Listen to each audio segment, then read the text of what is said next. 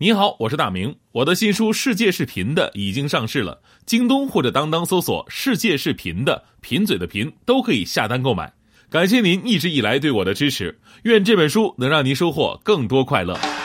Ladies and gentlemen，现在是大明脱口秀时间，掌声欢迎我们亲爱的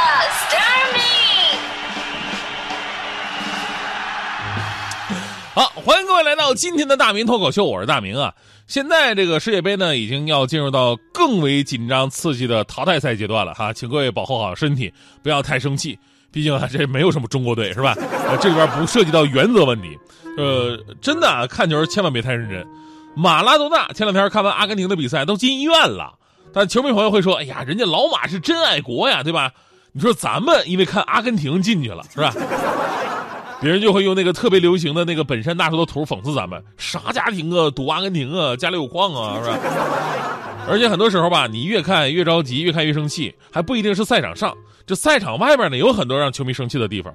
前两天我不是做客央视五套《奇谈十一人》嘛，当时跟九球天后潘晓婷啊，我们俩聊到这么一个话题，就是，呃，当你打台球的时候，当你在那坐着的时候，对手在那打球，你能不能骚扰对手？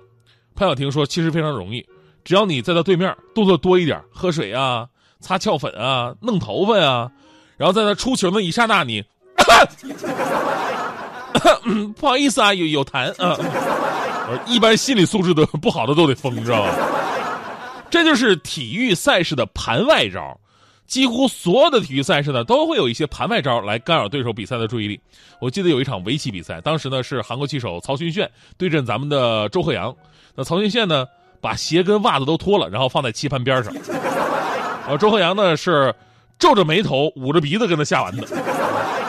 你知道，因为自己的味道自己能接受吗？这个曹云宪是一边下棋一边哼着歌下完的。嗯。当然，咱们说回到这个足球世界杯啊，世界第一运动，盘外招就更多了。很多情况之下不需要球员出手，球迷就给你办了。比如说前两天咱们都听说这个新闻了，就是伊朗啊跟葡萄牙之间的生死大战，谁赢？谁就能小组出线。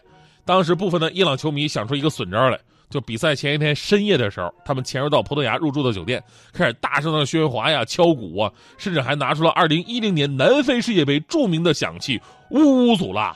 这个架势就好像半夜在你家楼下跳广场舞一样。这个，当时葡萄牙队的球星啊，C 罗是不堪其扰，最终作为队长出面。站在阳台上摆出要睡觉的手势，然后竖起大拇指表示请求、感谢、劝散球迷。这个已经做到非常非常有礼貌了。要不说这个俄罗斯兄弟呢，在部署安全防范方面真的有所欠缺。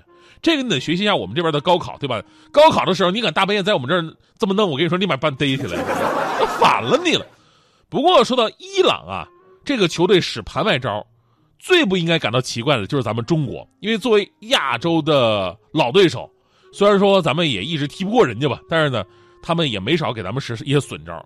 最近的就是去年世界杯亚洲区十二强赛的时候，咱们跟伊朗分一组嘛，到他们那儿踢客场，结果呢，他们给一块菜地让咱们当训练场不说，就说赛前不都是有那种新闻发布会吗？啊，来介绍一下自己啊啊，什么首发阵容什么的。那伊朗足协非常阴险的把中国的新闻发布会的时间放到了中午吃饭的时间，哎。让你开会的话，你就吃不上饭。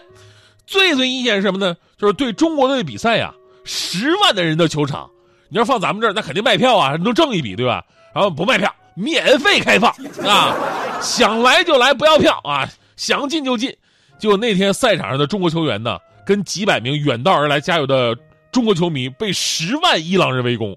我的天哪！你要说你们阴一下葡萄牙也就算了，人家毕竟欧洲冠军啊，人家有 C 罗。但就我们中国队这水平，世界排名跟你们差五十多位，你们犯得着这么折腾吗？对吧？就因为我们有亚洲 C 罗吴磊同学嘛。其实这个特别像当年有一场欧冠的比赛，就是葡萄牙的本菲卡到巴塞罗那跟巴萨打比赛，然后呢，当地的警察说：“哎呀，这个来到我们这儿啊，我们这球迷特别疯狂，这样吧，我给你们开路，我保护你们吧。我们这儿球迷太疯狂了。”本菲卡球迷感到非常开心，谢谢啊。然后呢，那个警察。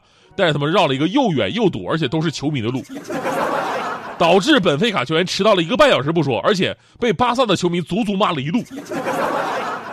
当然了，针对前两天呃骚扰葡萄牙跟 C 罗的事儿啊，伊朗国内的无数球迷在 C 罗的社交媒体上道歉了，说哪儿都有素质低的人，他们并不能代表伊朗。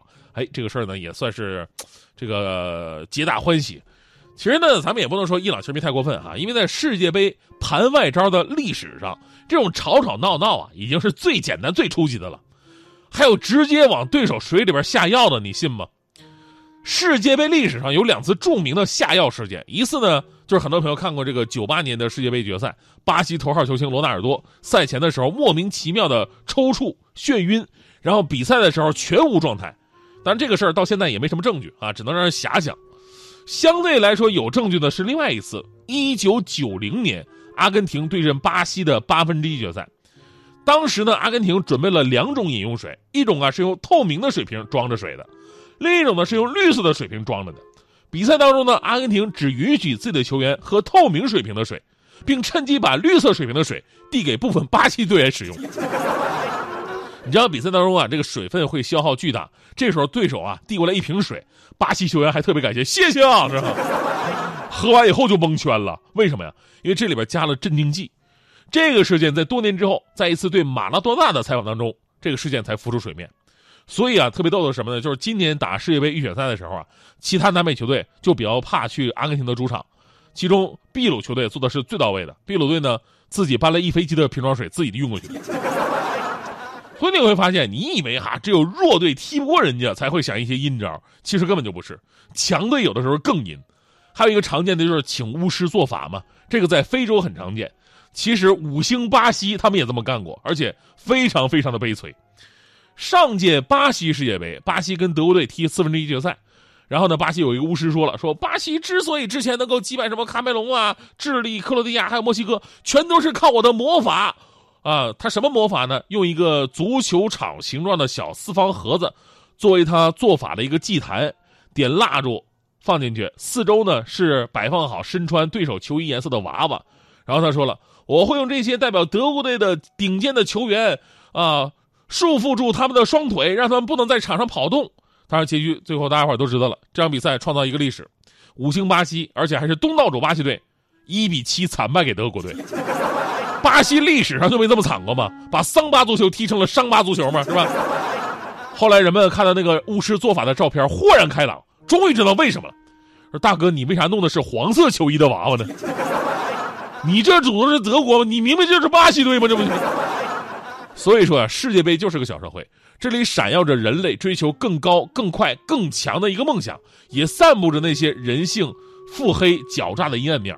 别说世界杯了，你就连我们单位部门之间的踢比赛，那招数都无比的阴险。最开始我们踢比赛的时，候，我们台里不带我啊，说这是太胖了。后来犹豫，说胖是胖，这么大头可以当守门员，对吧？当然了，准备跟对手的热身赛。就那场热身比赛，我发挥极其神勇，力保大门不失。对方球员面对我，不是踢飞了，就是踢在我身上，被我挡出去。当时啊，我们教练跟捡到宝一样，说太好了，正式比赛就用你了。从此我有了个外号，叫做央广诺伊尔。结果正式比赛的时候，同样的对手，他们踢了我们十五比零。我瞬间觉得人世间怎么这么多套路啊！从此我的外号从央广诺伊尔变成了文艺大漏勺。问无数，明镜已不识态，红尘里没有应不应该，本来无一物，哪里会有尘埃？哦，凡人就是不明白。皇帝或乞丐，英雄哪里出来？管他好不好，坏与不坏，难的是糊涂。乐在浮沉苦海，